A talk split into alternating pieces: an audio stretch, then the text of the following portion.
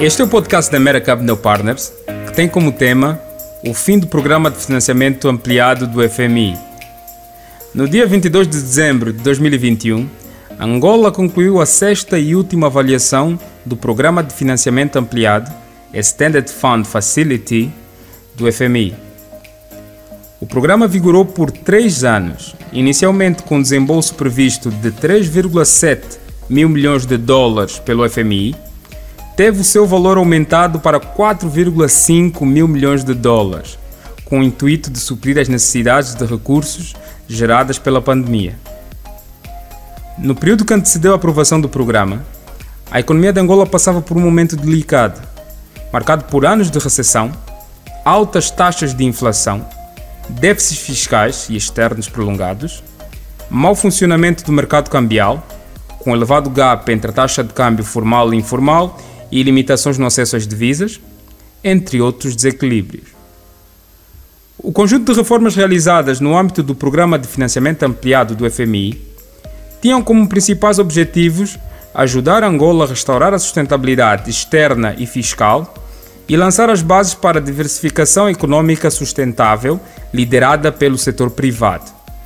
Os pilares críticos do programa incluíam a consolidação fiscal, para trazer a dívida a níveis mais seguros, aumentar a flexibilidade cambial para recuperar a competitividade e o ajuste da política monetária para reduzir a inflação. Outros pilares do programa incluem o fortalecimento do sistema bancário, permitindo um melhor ambiente de negócios, atualizar o quadro jurídico para branqueamento de capitais e financiamento ao terrorismo e melhorar a governance. Após as reformas, o Estado tornou-se mais robusto, com níveis consideravelmente mais altos de receitas fiscais não petrolíferas, maior disciplina com as despesas públicas e a manutenção da dívida pública em níveis sustentáveis.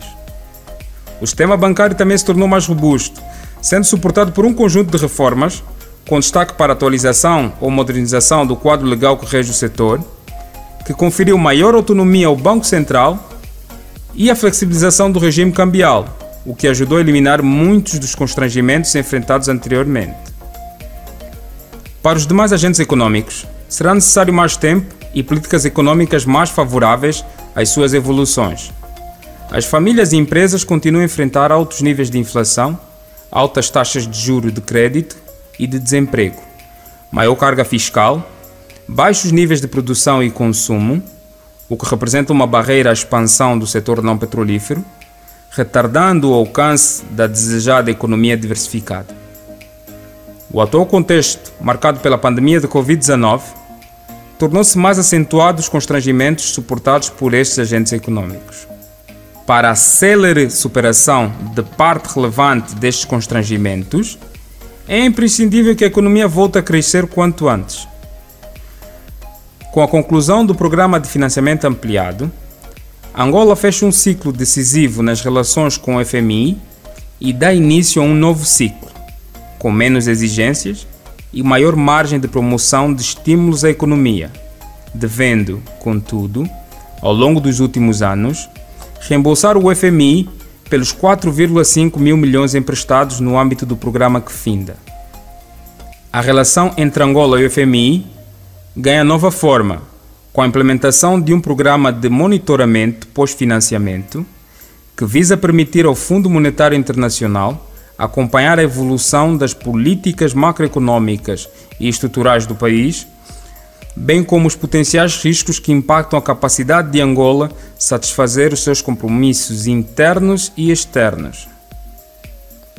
O Programa de Monitoramento Pós-Financiamento não é um novo programa de assistência financeira pelo que não envolverá novo financiamento ou desembolso do FMI Angola, nem as mesmas exigências ao nível das políticas econômicas, como foi o caso do Programa de Financiamento Ampliado, que agora termina. Por hoje é tudo. Convosco esteve Jânio Ambrosio, Chief Economist na America Capital Partners. Até o próximo podcast.